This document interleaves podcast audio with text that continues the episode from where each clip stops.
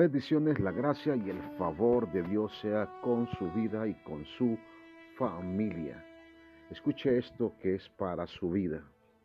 Tu éxito no depende de una persona, depende de la bendición de Dios que reposa en ti.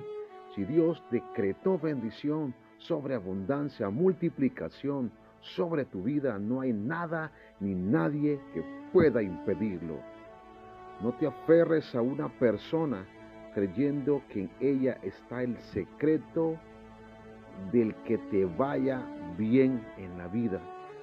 Es un error pensar que porque alguien no te apoye, no te brinde su mano, vas a fracasar. Nadie tiene tanto poder. Si hay gente que ha salido de tu vida, es porque Dios quiere el terreno despejado para mostrar su gloria sobre ti y solo Él llevarse toda la alabanza, toda la gloria de lo que hará en tu vida y en tu familia.